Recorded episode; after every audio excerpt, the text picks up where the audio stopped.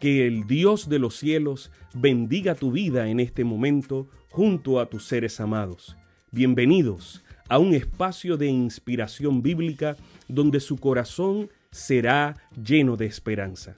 Como un regalo de la Iglesia Adventista del Séptimo Día de King, Texas, compartimos la lectura devocional para adultos correspondiente a este bendecido día.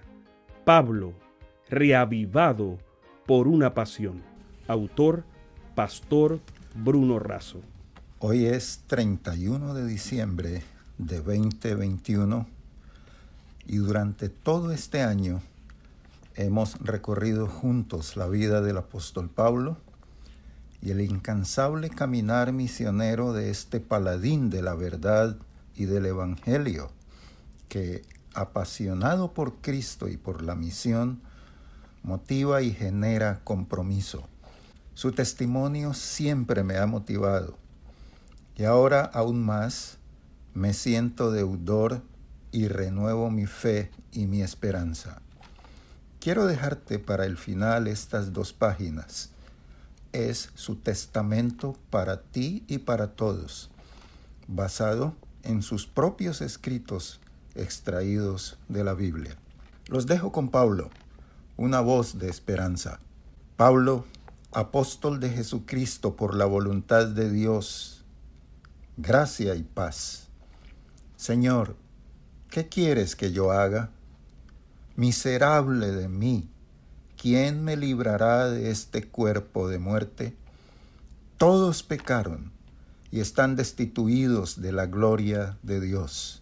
Pero gracias doy a Dios por Jesucristo, quien vino al mundo para salvar a los pecadores, de los cuales yo soy el primero.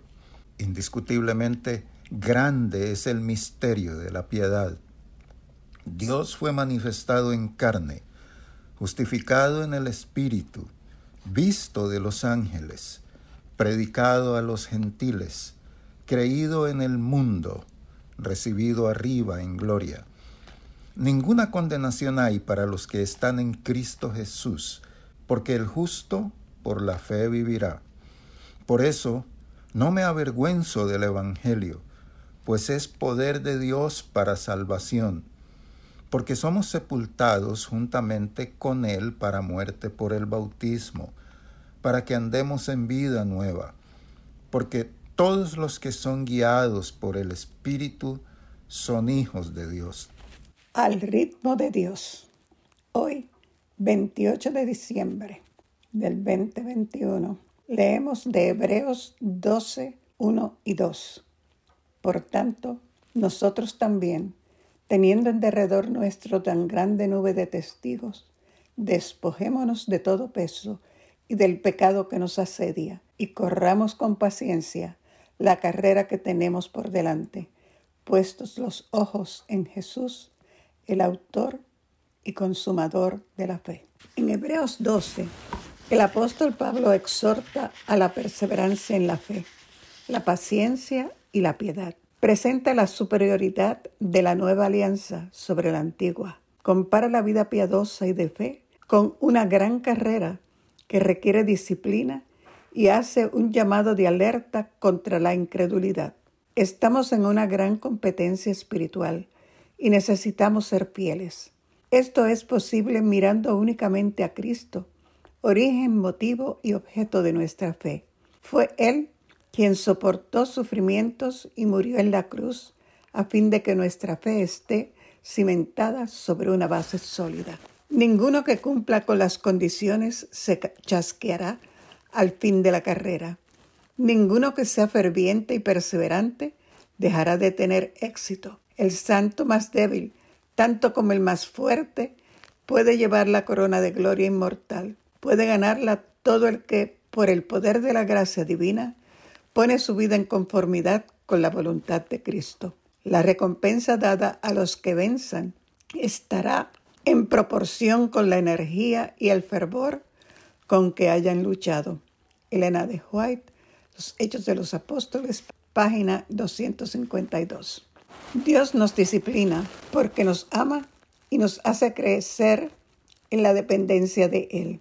nos exhorta a buscar la paz con todos, sin seguir el ejemplo de Saúl, que despreció el derecho y el privilegio de la primogenitura.